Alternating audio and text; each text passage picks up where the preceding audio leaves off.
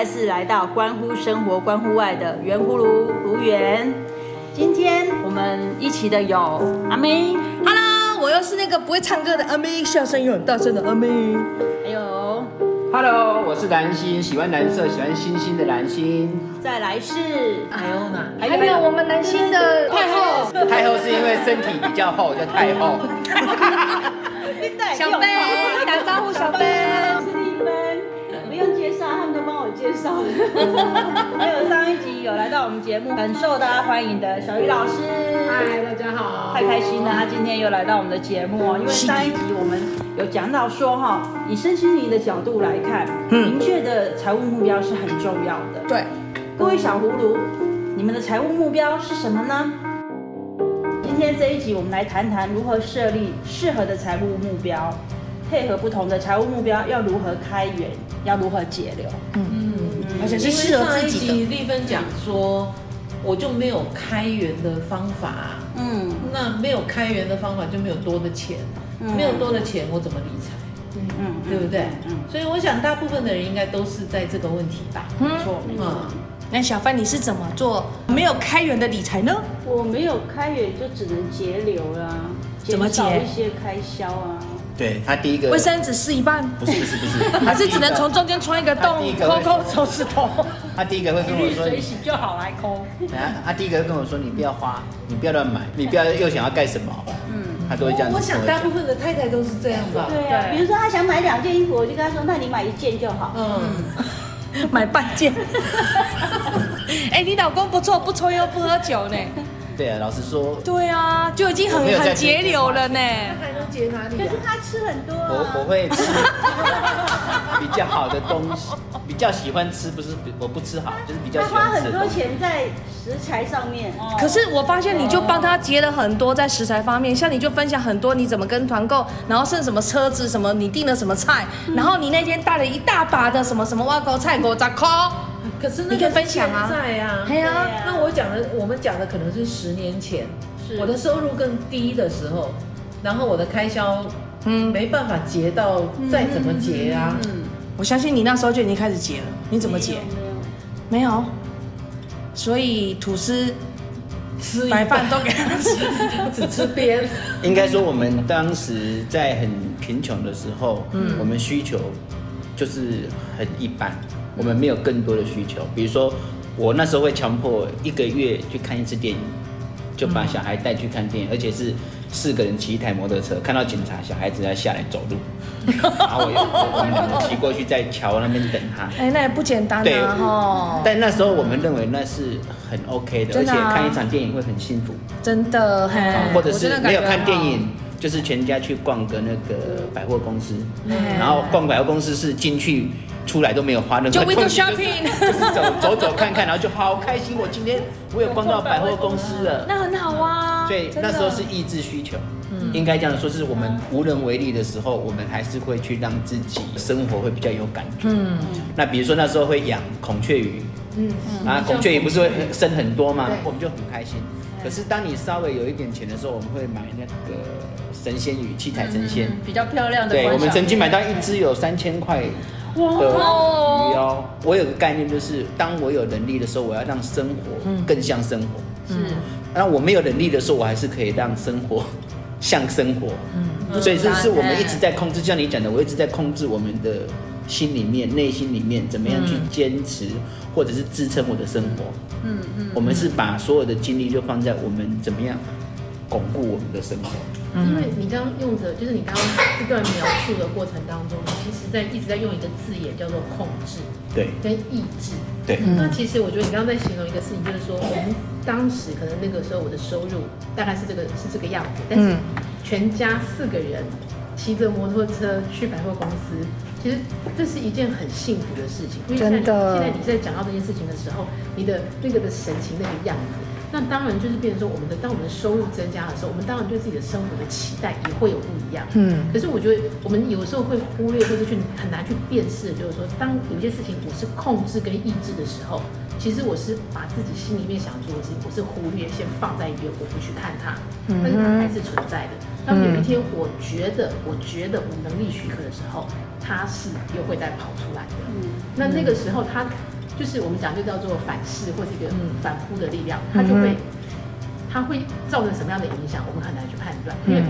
我们的支出会增加，我们的就是我们希望我们的生活品品质提高，是因为我的收入也提高了。嗯嗯。但是有时候比较奇妙，就是说，因为我们很多时候都是靠感觉，我们并没有精确的去算说，哎，我的收入可能提高了，譬如说百分之三十。嗯哼。可是我的支出可能，如果说我们真的透过记账，你就会发现它不止提高百分之三十，嗯，它可能甚至于超过的是更多，因为我们对于就像我上我们上期讲，就是说，其实对于钱是要斤斤计较，因为。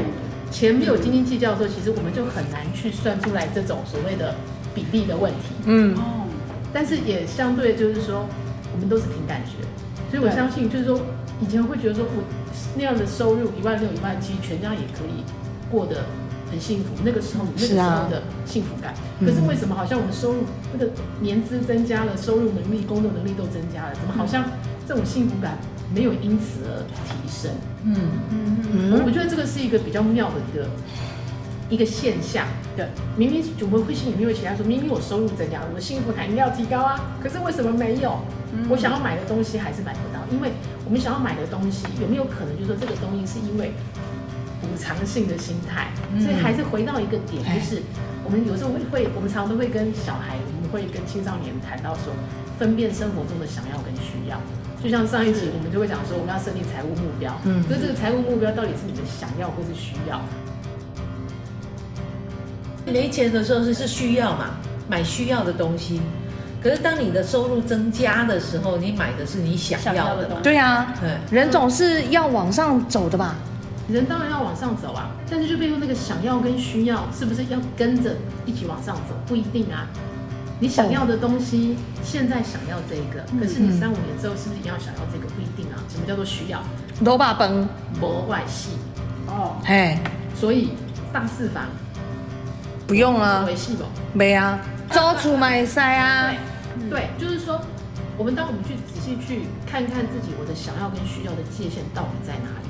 哦，那其实分辨出来的就才会知道，就是说，其实这些东西，我其实我需要的就只有这样子而已。这些东西都是我想要的。那既然是我想要的东西，我能不能去想要这个？你当然可以。可以呀，赚钱就是要花钱呢，不然赚钱干嘛？可是如果你花的想要比需要的多，嗯，那就是一个问题啦。所以我就要开源呐。不是，就说比如说我需要的是一房一厅，嘿，可是我想要买的是四房，嗯。那结果我买了四房，嗯、超出我的能力的范围，嗯、那你就会难受啦。嗯、所以要开源啊！我的意思说，如果我想要这样的超出我的能力所及的时候，我就要有办法去 cover 这些开销。我必须要先能够 cover 才去做。先衡量你能够 cover，对，还是先衡量我要？我先衡量我能 cover，我才决定我要。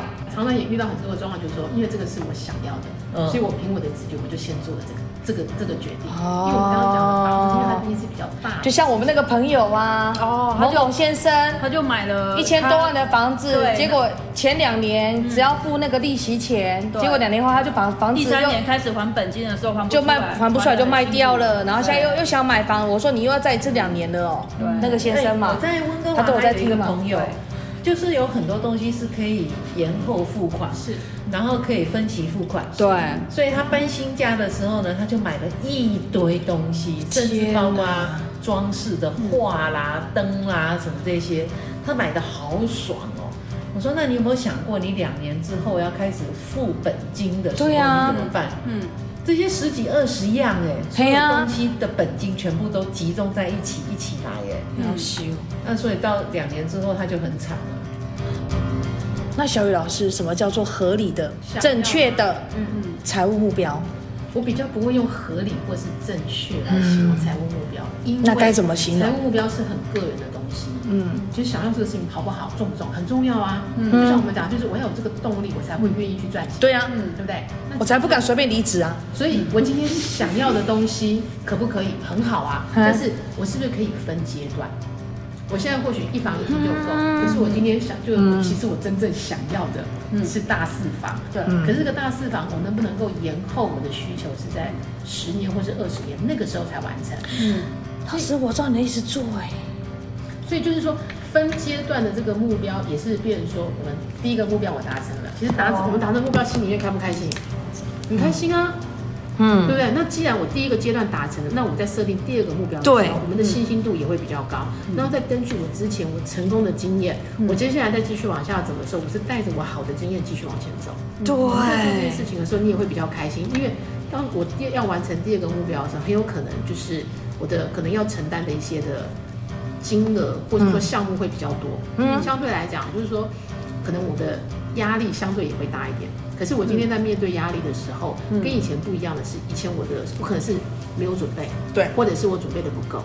可是已经到了第二个阶段了，我带着以前的经验，这个是我自己的身心的东西，我的自己本身是是稳定的，然后再加上我的工作状态，跟再加上我的整个的就是工作的样子，所以达成第二个目标也会比较容易一点。所以我有时候就会觉得说，就是会讨论说身心状态。对于我们整个财务目标的影响是什么？其实我当当我们的身心状态越稳定的时候，我们这些事情才有可能一步一步的去完成。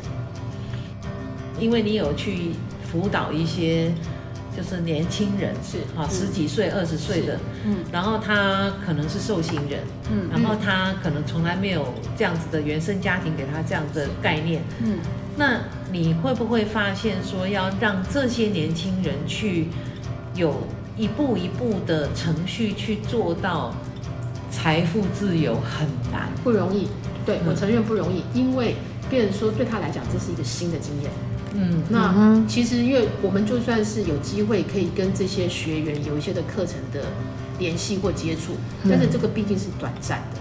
嗯，我们课程顶多就是六次，我们刚刚接触顶多就是三次六次，还不错了嘞。六次已经算好，但其实蛮多的时候，我们其实可能只有两次或三次。我们就必须要去尽量设身处地去了解他们的状态到底是怎么样。嗯，那其实当时坦白讲，我在我就在这个过程当中，其实我们也慢慢发现，在他们身上看到这个状态，其实在我们身上也一样活生生的在发生。嗯，只是说我们比较有那个应变的能力，我们的应变能力是因为我们对于资讯。的取得跟那个包容度是比较宽的，嗯，所以我记得，我记得我好几年前的时候，第一个在讲说，因为很很多的学员都是领现金，嗯，可是现金他他们想要买房子嘛，嗯，可是买房子要不要贷款？要啊，要贷款嘛，他们有这个概念，嗯，那我就会问他们说，请他们回答我说，那贷款我要怎么跟银行贷款？嗯，我要怎么去建立？我要怎么要证明自己的偿债能力？对，我要怎么让银行来认识我？因为我领的都是现金，我又不有报所得税，对，怎么办？这样就不行哦。我要怎么做？嗯，然后那个时候就是说，也是从那时候开始，原原来我今天领的这个现金，我可以在便利商店的提款机，它有存款功能，我可以把它存进去。那个时候我就发现，哎，我很多的资讯，我们以为说应该是好像是大家都都会知道的，但是对有一群学员来讲，他们其实并不知道这个概念。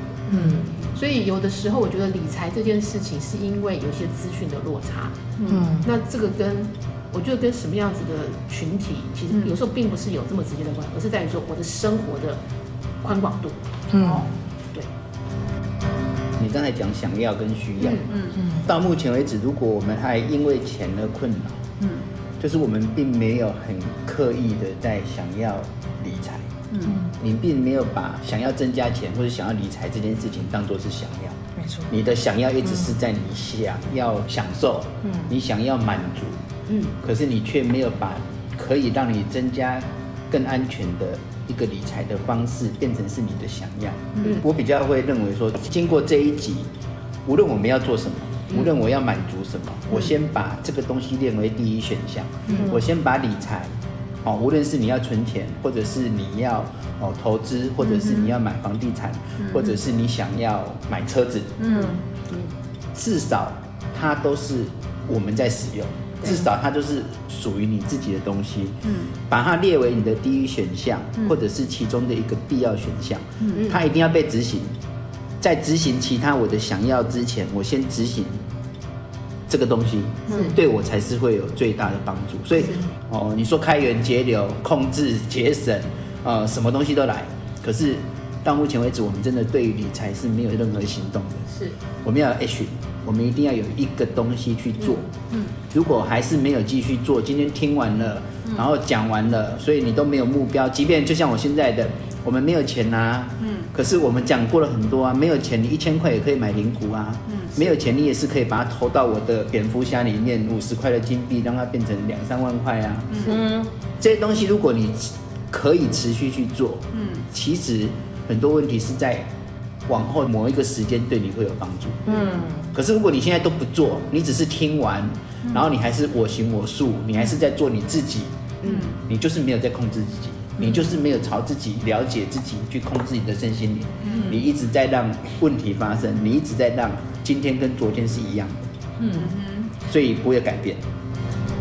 不管你的原生家庭是什么，你的背景是什么，你的学历是什么，嗯，如果你想改变，就从现在开始。对，你听到的东西，你可以用的，可以做的，你就开始做，然后开始去尝试的去理解。如果你不了解，你还可以问嘛，对不对？怎么问呢？如果你有问题的话，可以到我们的粉丝团留言，或是到我们的 Line@ 留言，这都是很好的方式啊，对不对？好的。但是蛮多人其实会沉溺在说，我就是这么命苦，我就是生在这么烂的家庭，然后我就是什么本事都没有，我没有学历。自怨自艾。对对对，因为他会，要不然怎么会有那么多？年轻的青少年都在里面。我觉得，我觉得这个想法不是只有在青少年。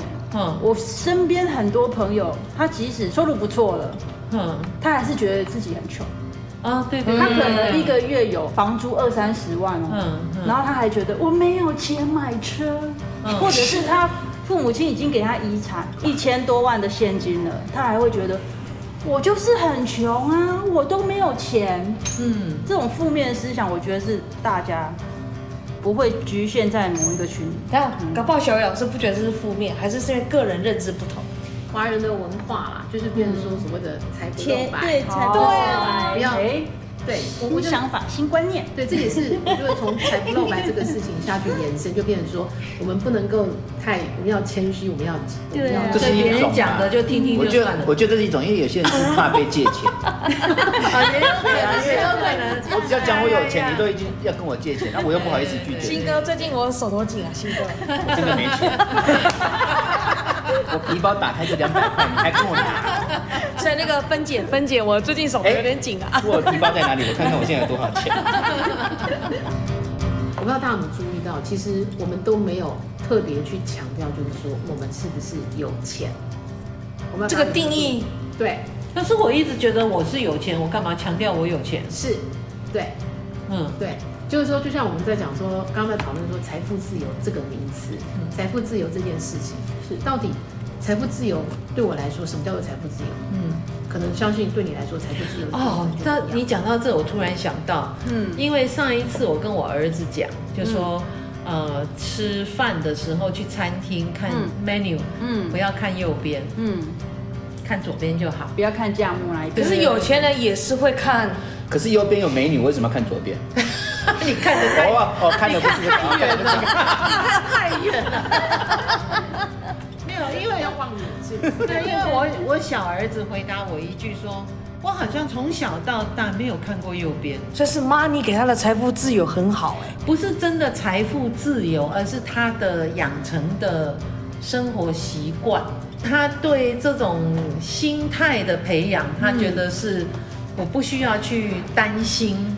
那个钱是，因为他不会是问题。对对对，啊，他完全是一个心态。嗯，他他会觉得我一定可以做得到，或者是说，我再稍微就是重新形容一下，比较像是说，嗯，从小到大的那个的身教是我做我能力可以负担得起的事情。嗯，也是。那所谓的我能力负担得起，就变成说，可能站在妈妈的立场，会觉得说，就是呃，你可能妈妈觉得她可以负担的，可能是到这里。可是，可能儿子大概这么多年之后，自己会觉得说，我能力可以到这里的。我今天去做这件事情，因为我从小到大的训练，我既然可以觉得我可以能力可以负担的到这里，我就去做这件事。嗯，那有没有可能一个状况，就是说他做了超过他能力可以负担的事情嘞？嗯，有可能。但是那个的训练就会，那个培养的过程就会是。我如何为我自己的决定负责任？嗯，对对对，就包括我们最近玛莎玛莎拉蒂，玛莎拉蒂事件一样，所以他要负责任，为自己，而不是家长出来。对，那个从小，我觉得那个，我觉得艾欧娜在讲的比较像是小孩，他就儿子长大之后，他不会再去看右边，所以他从小就被培养出来这个能力。我做我能力可以负担得起的。对，大概。所以其实这个一个人从小到大的一个教育培养真的很重要。对，因为你这个这个是耳濡目染啊，不是说、啊、不是说我坐下来跟你谈一谈，不是这样子。对。所以我觉得那是天生就已经进入到他的那个 DNA 里面，嗯，就好像我，我为什么我一打开 menu 我一定会先看，甚至说我们不要说打开 menu，可是对我来讲，选餐厅选餐厅我就会选择不会是那么贵的，没有没有没有，对我来讲，罗爸爸沙达我跟你讲过了，没有没有，以我个人来讲的话，我是练习不看右边，是我并不是从出生下来我就。对啊，不会去 care。那为什么你会想要练习不要看右边？因为他有什么样的好的反应吗？没有，因为从我开始学习学习身心灵的课题之后，嗯、我就发现说，虽然我之前知道不要看右边，但是我会这样瞄一眼又回来，瞄一眼又回来。嗯，那那个是假的。哦、嗯，然后我慢慢的练习我自己，不要去在意说我没钱。我不能吃贵的，我必须为家庭节省，嗯，我必须要储蓄，这些其实都是负面的一个想法，嗯，所以如果你没有办法跨过这个门槛的话，你要往后面说，我有更多的钱进来，然后更多的能够去支配的，其实是很难的。嗯，那听到这里，我就有疑问要问了啊。姐，你讲说这是负面的，可是我就是已经很穷了，我怎么跨过去？还是要跨啊！我觉得都没有多余的钱啊，我怎么怎么跨过去？哎，欧娜姐就常教我说，不要去想说我这个单我会不会拿到，或者是我这个单会不会影响到我接下来的六个月？因为我很习惯就是要有六个月的那个储备金，嗯，所以我我现在能体会艾欧娜姐讲的，我就是打从心里，我不认为我不会，嗯。那么，那也许这一点，在我在我从小到大的 DNA 里面，我就是这样。我觉得天不会塌下来，啊，塌下来也不会压到我。所以这个真的是要练习。对，如何练习啊，老师？如何练习？其实对我来讲，我其实也是练习了好一阵子啊。那小雨老师，你怎么练习？我怎么练习哦？嗯，我的第一个练习是啊，我我也没有饿死过啊。就你告诉你自己，我没有饿死，我从来没有饿死。过啊，我从来没有过没有钱可以用啊。那一句话是经典，我从来没有觉得我的钱。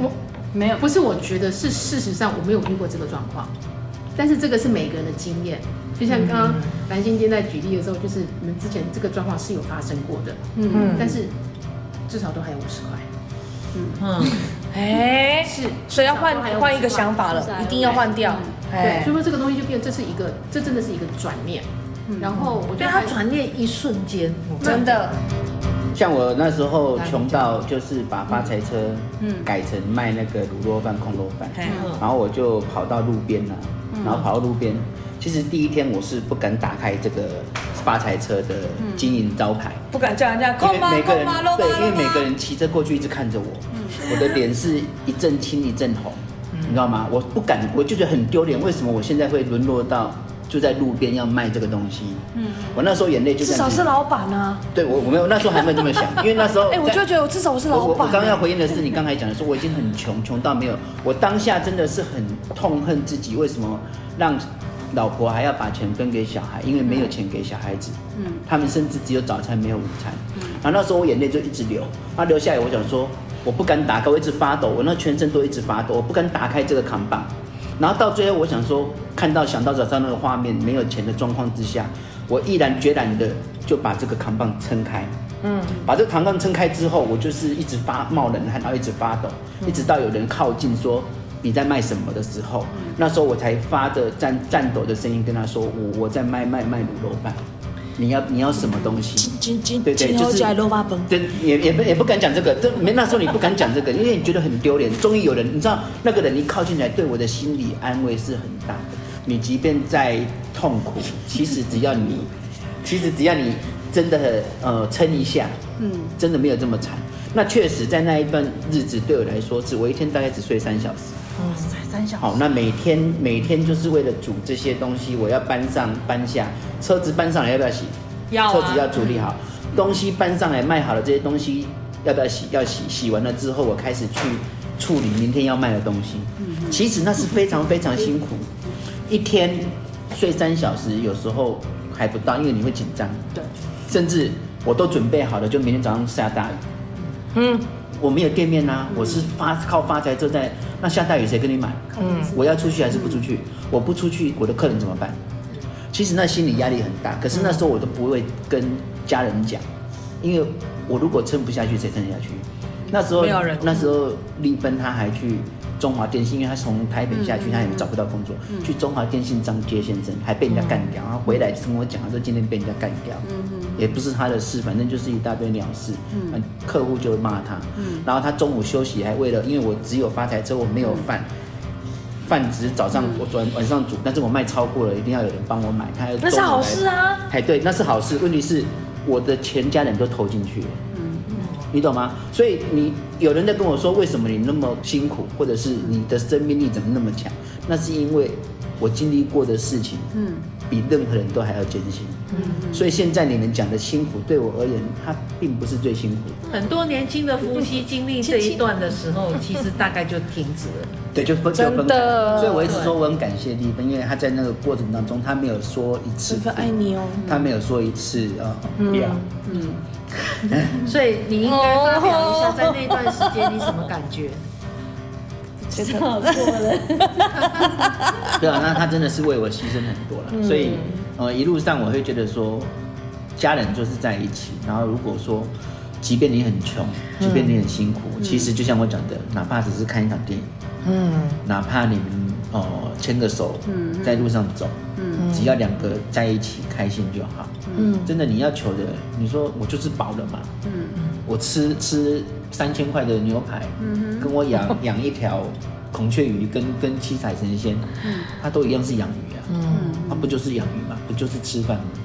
所以能活就是一种幸福。就像你讲，我现在开始有更好的目标，对，我想要改变自己，我想要改变我的人生，我想要让家人过得更好。嗯，这是我一直想期盼。你刚刚讲的应该，我刚刚一直想，没错，我做任何事情，即便我在帮助人，嗯，我都是为了自己，嗯，为了圆我自己的梦，为了让我的家人更安心，为了让我可以更无忧的回馈给我的家人。你经过那一段时间之后，嗯。你有没有觉得你就是开了另外一个财源，然后能够让自己生活往更好的方向走？我觉得是这样子啊，因为那时候我大概卖一年嘛，那一年我真的很辛苦，嗯，最后我从作业员开始，嗯，那因为经历过这些事情，我从作业员开始的时候，别人不想加班，我加班，我刚跟你讲的是加一百七十多个小时，嗯，同时建准电机它只收四个，我们是那四个。最后是我当到海外厂的专员，那有两个就被资遣，有一个就当到技术员。也因为那些经历，让我知道我没有背景，我没有资源，所以即便那时候我电脑不会，我只会 on off，嗯，然后我一路被人家骂，我就是用单子这样敲，敲到之后我可以不用看着键盘，敲到最后我可以。像弹钢琴一样，嗯，对，所以。那些人力都是因为我为了存活去建立起来，嗯，因为我相信，再辛苦都没有比我之前那一阵子在路边摊被人家侮辱的时候的辛苦。那个，现在你的目标是什么？现在的目标真的就是想要有一个自己的餐厅，嗯，然后我们很惬意的去工作，而且是提供比较好的环境。上一集丽芬问的，嗯，我们没有办法去开另外一个财源出来，嗯，去理财。其实他们家就有已经有答案了啊。对啊，哦，他已经开出另外一条路，嗯，然后让自己能够呃收入更多，嗯，对不对？那现在年轻人很多碰到的问题是，我不去想办法，对，就真的。坐在那里等啊，嗯，对不对？那其实办法都有，嗯，只不过是看你愿不愿意呀、啊。你愿不愿意去吃苦？你愿不愿意多花时间？你愿不愿意去多花脑力？对。我觉得是现在是因为年轻人已经被教到他有退路，反正我不行，我有爸妈。对啊，我觉得想要讲的就是说，因为那时候是为了生存，对讲白了就是为了生存，所以我们就会想尽办法。嗯我觉得这个是在我们这鱿鱼一代里面游戏生存。对，为了生存，我们会想尽办法。可是坦白讲，说我们看现在的比较年轻的这一辈，甚至是比我们小的孩子，是那这个的生存，嗯，他是不是有真的有生存的问题？哎，可是我在台湾还没看过谁饿死哎。所以啊，对啊，只要你肯做，一定都都不可能不能活啊。我看过哦，我们家邻居，什么意思？他没有收入，对，然后他都叫那个邻居回分家，结果后来我们邻居不给了。嗯，啊，本来我我也有赞助一些，就是我们一个月给他两千块让他吃，然后后来他没得吃，嗯，啊，他真的死在家里了，他几岁？那个不是二十，哎，大概八九十，我我不知道他到底是我觉得那个八十几，我觉得那不是饿死，那是他懒死，二十。了，懒死。哎对，他懒哎死，懒惰。因为他不想要去改变他现在的状况。呃，应该是应该，因为因为我们讲说，就是年纪大的八九十岁的老人家有没有类似像这样？其实有，嗯很多。那因为这个是已经存在的事实，嗯，那这个状，比如说实在，我们要一个八九十岁的老人家，真的就是在做点什么事情，他也改不了了啦，但不是像我们才十八岁，是，我们现在都十八岁。我三十年放在银行，对我，我想要讲的是说，因为这个是已经发生或存在的状况，我们也无法去制夺，对。那现在是我们还没有走到那个时间段，那甚至于我们可能我们现在的其他的听众的年纪都还比我们小，是，那就是说我们是有时间可以准备的，嗯。那当然就是说那个要去探讨为什么会有，就是到了老年或是会有所谓的孤独老的这件事，那是另外一个社会。啊，没错，孤独老这件事情，坦白讲，如果说他愿意的时候，其实现在有很多的社会资源是可以应用的。我们其实有些的弱势团体是有些资源，他们可以去申请，但是坦白说，可能他连怎么申请，或者说他可不是我这些资源管，他可能也不清楚。那我觉得回应到理财这件事情，就是说理财这件事情是任何人，或者说不管他今天年龄层或他什么样的身份背景，嗯，其实这就是生活中的一部分。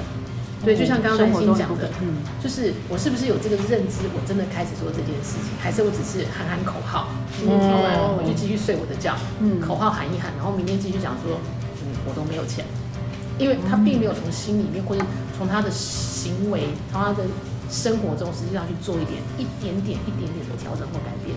我记得有一本书是在讲习惯的，他在讲说就是关于运动这件事情。